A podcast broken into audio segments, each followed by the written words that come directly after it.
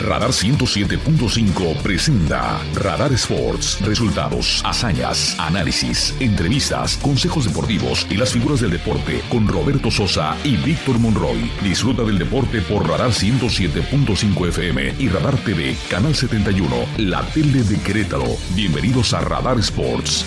Ven, forma parte del juego.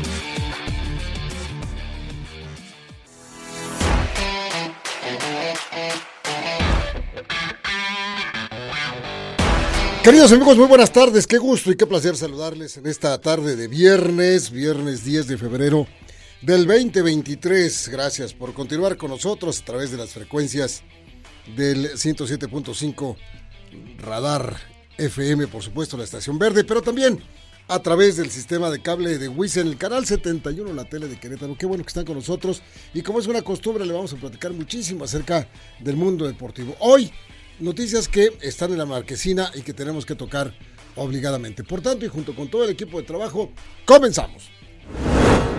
Entre otras cosas, el Super Bowl se jugará el próximo domingo, no olvide usted, por supuesto. Y fue presentado Diego Coca ya como técnico de la selección mexicana de fútbol. Tenemos para usted pues sus declaraciones, las preguntas y todo lo que se acostumbra en este tipo de rituales. Con una desastrosa actuación, los Gallos Blancos del Querétaro pierden tres goles por cero ante los Esmeraldas de León en, el arranque de esta jornada 6 del fútbol mexicano. Ayer también Atlas pierde en casa 2-0 ante Monterrey. Hoy juegan Puebla y Mazatlán, Tijuana en contra de San Luis. Ya le diremos el resto de la jornada. El equipo mexicano de béisbol que nos representa en Serie del Caribe, los Cayeros de los Mochis, ayer lastimosamente perdieron ocho carreras contra tres contra el equipo de la República Dominicana, los Tigres del Licey. Pero hoy ya en el partido por el tercer y cuarto lugar que a nadie le gusta jugar, pero que lo tienen que jugar. México está ganándole al equipo de Colombia una carrera contra cero y vamos a ver si pueden mantener eso para por lo menos rescatar ese tercer puesto. Comenzamos.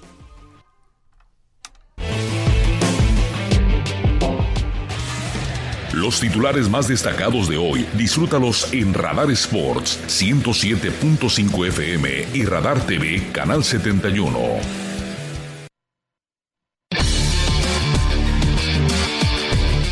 Víctor Monroy, compañero y amigo, ¿qué cosas tiene la vida? Diría la canción, ¿no?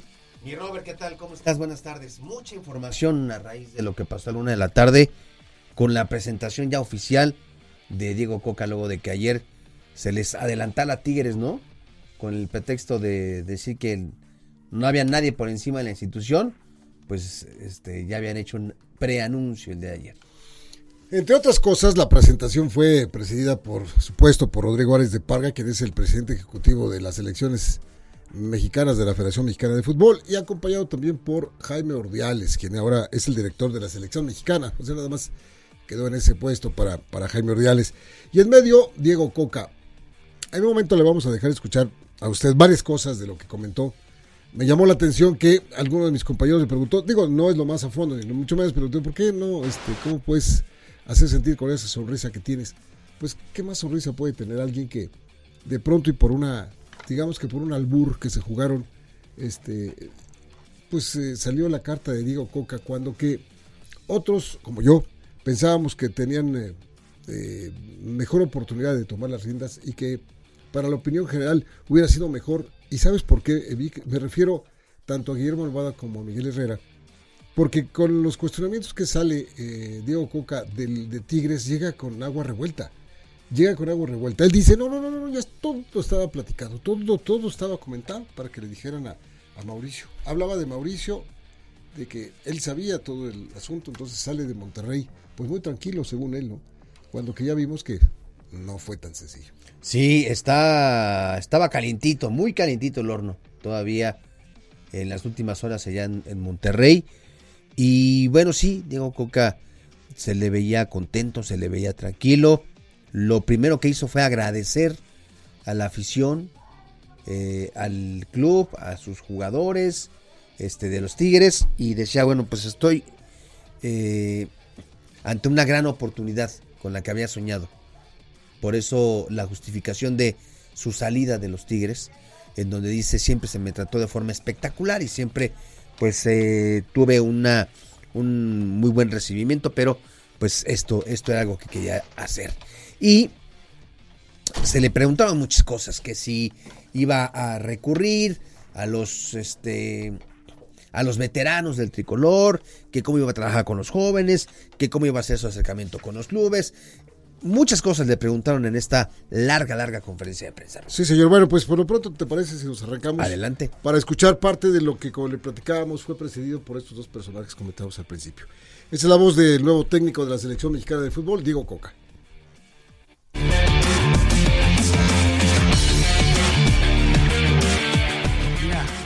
uno elige cómo quiere sentir. Yo me quiero sentir feliz, porque estoy feliz y lo irradio. Y si quiero transmitir algo, lo tengo que, lo tengo que hacer genuino. Y yo soy genuino.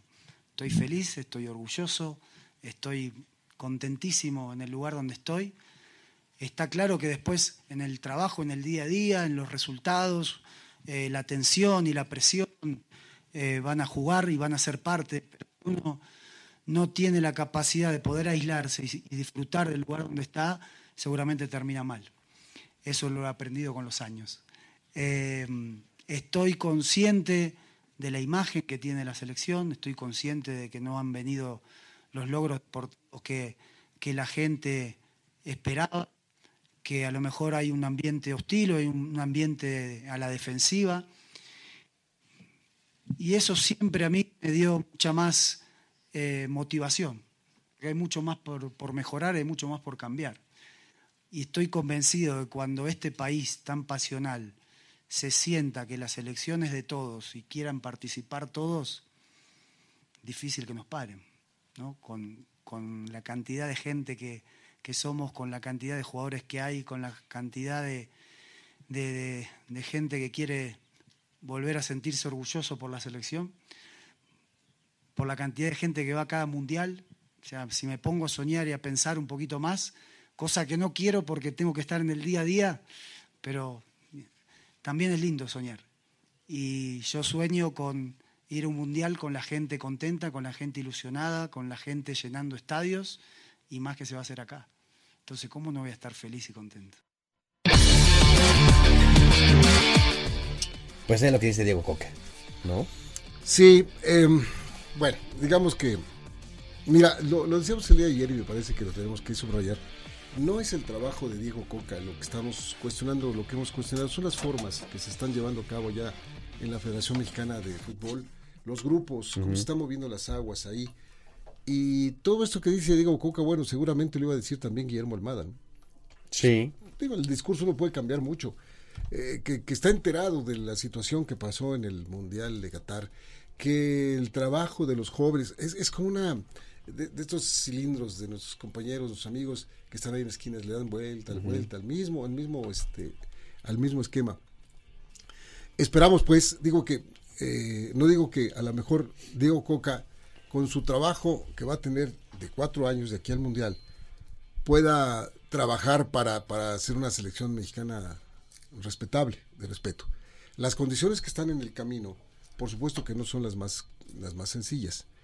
Eh, empezando porque es notorio, y aún a la distancia, nosotros desde aquí, desde la ciudad de Querétaro, vemos el revoltijo que hay desde las cabezas de la gente. Ahora en un comité que, bueno, que cinco personas y que no se ponían de acuerdo y que tres dijeron que sí, que dos dijeron que no, que no es qué, y los demás, los otros 18, ¿por qué no opinaron? ¿Qué no tienen derecho a opinar? en vez del comité este que ya sabíamos que estaba muy dirigido todo esto, no, no opinaron. ¿En dónde quedan las figuras de, de John de Luisa y de Miquel Arriola? Uno es el presidente de la Federación Mexicana de Fútbol el otro es el de la Liga MX. Eh, hacia la distancia hacen parecer que son unos verdaderos títeres de, la situación que se mueven eh, o los mueven según las necesidades del grupito este que está en este momento ya en el, en el poder los nombramientos tan así sacados de la manga, de la manga, de repente el señor Rodrigo Álvarez de Parga es el nuevo. Ah, caramba. Pues de dónde, por qué, cuál fue el mérito, cuál, cuál fue aquí el. Pues salió. Y, y, de pronto todos los puestos de las, de las selecciones mexicanas de fútbol que estaban acéfalos, pues se hablaron de muchos nombres, quién podía entrar y todo. Ya entra un grupo, ya no dude usted que de ese grupo van a empezar a poner gente, gente ahí. Es decir, hay, hay una especie de, no quiero utilizar el término porque es un poco fuerte, pero lo voy a decir de otra manera. Hay una especie de, de, de, de, poder, eh, de un cúmulo de poder que ahora está haciendo y deshaciendo con el fútbol mexicano. Y yo decía que las condiciones, Vic, perdóname por extenderme, no van a ser fáciles. El hecho de que el fútbol mexicano se haya ido a vender al fútbol de los Estados Unidos, eso va a ser un problema importante. Todo lo que refiere al fútbol mexicano está después de la frontera para allá. Todo. El mundial, los jugadores, los torneos, los equipos, el dinero, la afición, la mercadotecnia, el merchandising, todo, todo, todo está listo para que México vaya a vender camisetas y lo vaya a ver la gente a, los estadios estadounidenses, las Chivas, los Tigres, los torneos se van a jugar allá, la National League se va a jugar allá, todas las finales se juegan allá y todo. Y lo de acá, por eso digo, ¿dónde está la figura de alguien que diga, oye, espérame, vamos a darle respeto a este fútbol nuestro? Vamos a darle... Entonces, todo lo que escuchemos de Diego Coca en este momento, más lo de Ares de Parga, más lo de Jaime Ordiales, es el mismo cilindro. Es el mismo cilindro, la misma musiquita, que es pan con lo mismo. Desafortunados, los, desafortunados aquellos que les dan a tole con el dedo y con eso se van. ¡Ah!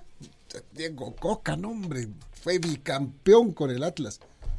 También para ser bicampeón con el Atlas tuvieron que eh, eh, seguir cientos caminos y todo lo demás. Y los primeros retos se llaman Copa Oro, que se juega a mitad de este año. La National League, los primeros dos este, partidos. Y National League, ¿no? Los dos partidos. Los dos partidos. Pero sí está la obligación de ganar tanto la Nation como la Copa Oro. Le preguntaron a Rodrigo de Parga si había esas cláusulas, esas condiciones en el contrato. Y dice que no, que es un contrato abierto, que es un contrato donde se especifican eh, obligaciones este y responsabilidades y bueno pues que si hay metas y pero dice que no no no está condicionado a que si no da resultados se va. Y, y habló sobre cómo fue este proceso de elección. Dice que fueron cinco técnicos con los que platicaron tres en activo dos que no lo estaban y que bueno pues fueron todas las características naturales dentro y fuera de la cancha los que terminaron ¿Aquí sí da Rodrigo Ares de Parga conferencias? Aquí sí. Ah, mira. Aquí se habla, aquí sí, sí da conferencias, claro. Ajá, Bueno, hasta, hasta se viste bien el señor Ares de Parga. De repente lo veían allá en el cigarro y le decían, ¡Ey, hey, chavo, hey! Ya, pues, es el presidente. O sea, como que vino a jugar golf un rato acá. Casi, casi de vacaciones, de verdad, de vacaciones. Bueno, no sé si jugaba golf o no, pero, pero, bueno, en fin. Bueno, escuchamos a Rodrigo Ares de Parga.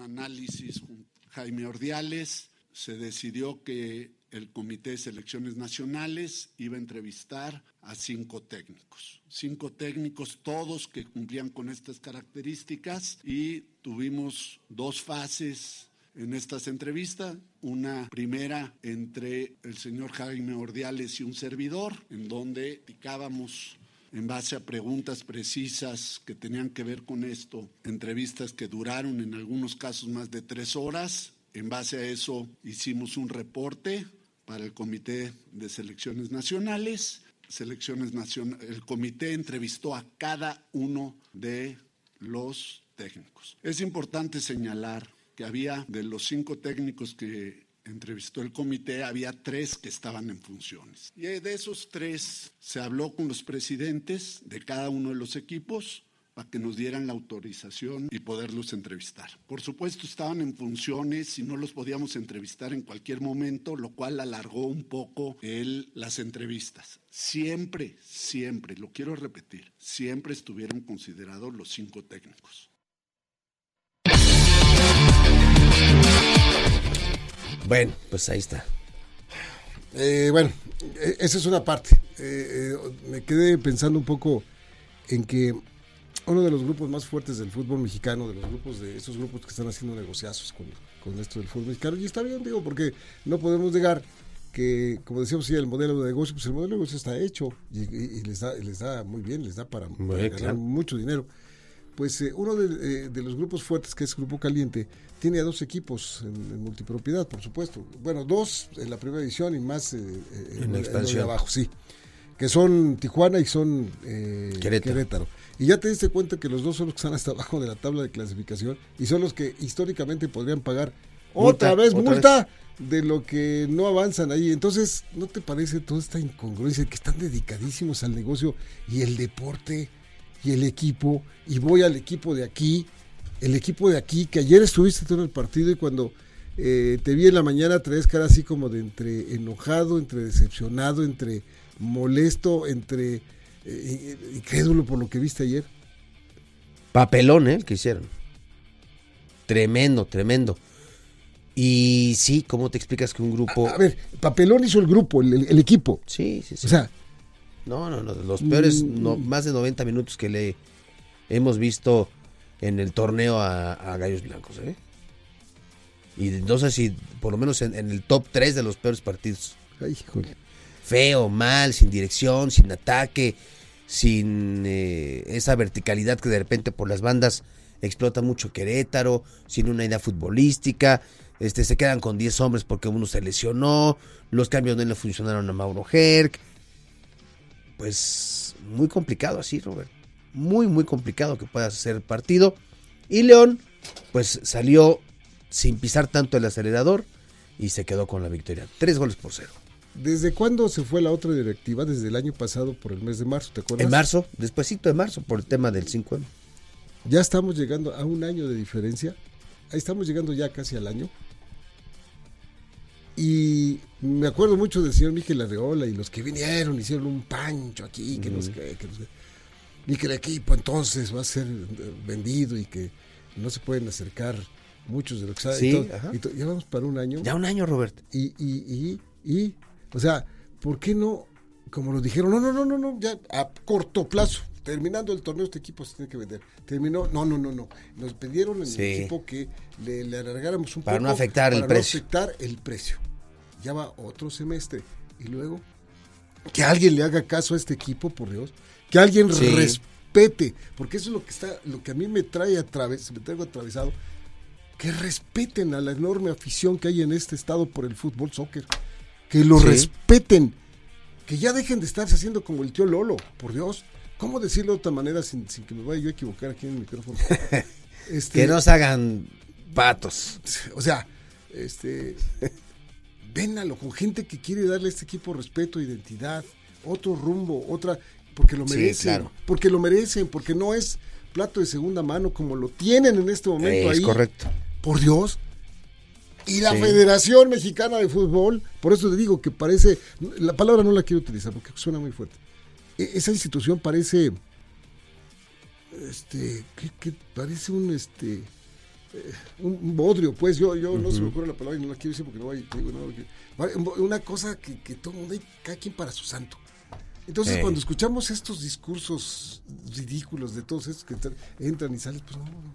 Y, y ¿sabes qué, Robert? Tan, no le importa que, por ejemplo, ya en Cholos ya hicieron cambio, ya sacaron al técnico a Ricardo Baliño Y quieren llevar a Miguel Herrera. y eh, pinta a Miguel Herrera.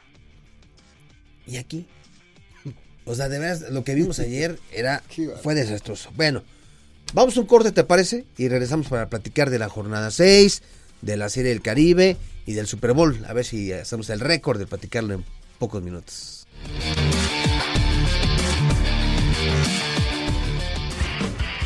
El deporte se escucha y se ve. Radar 107.5 FM y Canal 71 Radar TV. La tele de Querétaro. En un momento regresamos. Radar en operación.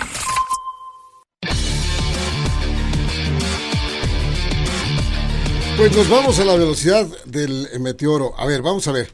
La jornada 6 del fútbol mexicano. Ayer empezó con dos partidos. Atlas pierde, eh, Atlas pierde sí con Monterrey dos goles por cero. Mientras que Querétaro le pasaron por encima aquí en la corregidora el equipo de León tres goles contra cero. Los dos partidos de hoy. Sí, el eh, resultado de ayer con Querétaro, bueno, pues sigue acrecentando todavía la crisis por la que está pasando el conjunto que dirige Mauro, Mauro que sin embargo no renuncia a sus ideales de seguir levantando el equipo. Dice, dentro de todo lo malo, hay cosas buenas que estamos observando. Esto fue lo que dijo Mauro Herc, técnico de Gallos. Creo que, fue un retroceso, es, cierto eso. Dejamos de hacer muchas cosas que, veníamos haciendo en los, los partidos anteriores. Eh, fue una mala noche, más que todo en el primer tiempo. El partido estaba dominado y cometimos dos errores garrafales que nos, nos pusieron 2 a 0 abajo. Y en segundo tiempo hicimos algunos cambios para tratar de, de, revertir esa situación. Tuvimos la mala fortuna que a los 15-20 minutos se nos lesiona John ya con todos los cambios y terminamos jugando con 10 hombres. Pero bueno, fue un retroceso, no era la cara que veníamos mostrando. Tenemos que seguir ahora ir a Monterrey y cambiar esta cara que mostramos hoy. Y con respecto a lo de Diego, eh, la verdad que estoy muy contento porque se lo merece. Tiene muchísima capacidad para, para enfrentar el reto que tiene, así que desearle lo mejor. Mira, cuando llegué el torneo pasado, no lo armé yo al equipo y tuvimos muchos, muchos problemas durante todo el torneo. Se me ratificó porque obviamente se buscaba otra cosa y que, que uno pudiera armar el equipo. Yo me hago responsable obviamente de todo lo que, lo que pasó y vivo el día a día. Así que lo que decían está bien. Bueno, pues hoy juegan Mazatlán y Puebla a las 7 y Tijuana y San Luis a las 9 con 10 minutos. Sí, bueno, este eh, ahora el domingo, quiero decir el sábado, América contra Necaxa a las 5 de la tarde. Juárez, ah, pero de América por supuesto tenemos a Pedro Aquino, ¿verdad? Pedro Aquino, jugador del equipo de las Águilas del América. Sí, habló sobre el tema de Diego Coca y la salida del plantel de los Tigres. Dice, pues lo que pasa allá arriba ni nos va ni nos viene. Aquí estamos más preocupados por la situación del América. Así lo dijo Pedro Aquino.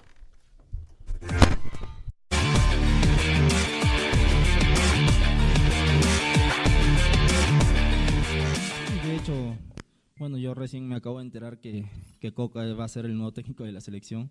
Eh, la verdad nosotros eh, estamos preocupados en nosotros, ¿no? O sea, yo creo que, que nosotros tenemos nuestro círculo y que, que es campeonar y, no estamos pensando pues eh, en el equipo rival, ¿no? Ya el, el, problema lo tienen ellos, ¿no? No nosotros. Yo creo que nosotros nos, nos concentramos en lo nuestro.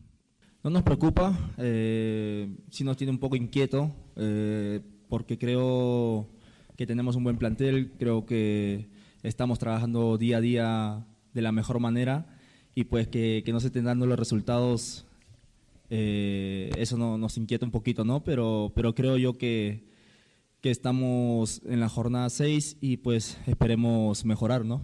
Sí, sí, sí, de hecho, como vuelvo a repetir, eh, un poco inquieto por los empates, pero lo más importante es que estamos sumando. Bueno, América Necaxa mañana a las 5, a las 7.05 Tigres en contra de Pumas, Juárez ante Santos a las 7.05, a las 9.05 Pachuca en contra de las Chivas Rayadas de Guadalajara y el domingo al mediodía Toluca ante Cruz Azul. Esto es el panorama en el fútbol mexicano. Rápidamente le comentamos, Super Bowl 57, no lo olviden, el próximo domingo a las 5 y media de la tarde. Datitos que son muy interesantes, muy interesantes de verdad. Mire usted, Filadelfia, un solo supertazón ganado, que fue en el 2018 contra Patriotas de Inglaterra. Eh, ¿Sabe usted aquí le va a dar un dato que está curiosísimo este? En 1943 las franquicias de Filadelfia y Pittsburgh se combinaron debido a la escasez de jugadores debido a la Segunda Guerra Mundial. El equipo se le llamaba como Phil Pitt, o sea, Filadelfia, Pittsburgh. Pero eran más conocidos como Steelers. O sea, como esas Steelers y Águilas. Steelers. Los Steelers, así jugaban. Fíjate, juntos Filadelfia y eh, el equipo de los cereos de Pittsburgh. Como están en el mismo estado, Pensilvania, y están pegaditas a las ciudades, pues se combinaban para poder jugar sus partidos completos, porque no se, no se completaban. Los hacer águilas. Sí, así eran, así en español, así, así que hacer águilas. El entrenador, fíjate, ¿quién crees que es para Filadelfia el entrenador con más victorias en su, en su historia. A ver, ¿quién? ¿Quién crees? Ahí lo tiene, está en el radar y va a estar en el supertazón. ¿Quién es el no, no, no? El entrenador de Kansas.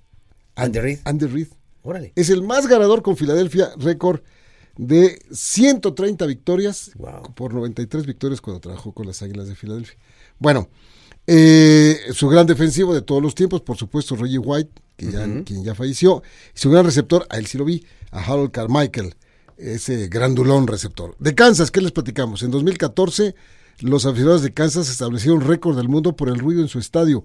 Llegaron a, llegaron a graduar el, eh, pues al aparato de los decibeles en 142.2 decibeles del ruido adentro de ese estadio. El más ruidoso. Imagínate nada más. Sí. jugaron originalmente los jefes de Kansas como Dallas, Texas, como los tejanos de Dallas. Así se llamaban. Fueron dos años nada más porque después el dueño, Lamar Hunt, se los llevó para Kansas ya como jefes de Kansas, como los Chiefs. Pues muy bien. En eh, 1970 ganaron 23-7 a Minnesota su primer supertazón. Y ya para terminar, México le sigue ganando en la octava entrada a Colombia una carrera contra cero y la final la juega en Venezuela contra República Dominicana a las cinco y media. Pues ahí está, completita la información. Corre, corre. Corre, corre. Vámonos, mi Robert. Feliz fin de semana para todos. Gracias por acompañarnos. Hasta el próximo lunes. Aquí nos escuchamos. Yo mañana todavía les doy un poquito más de lata en Radar Rollers a las 9 de la mañana.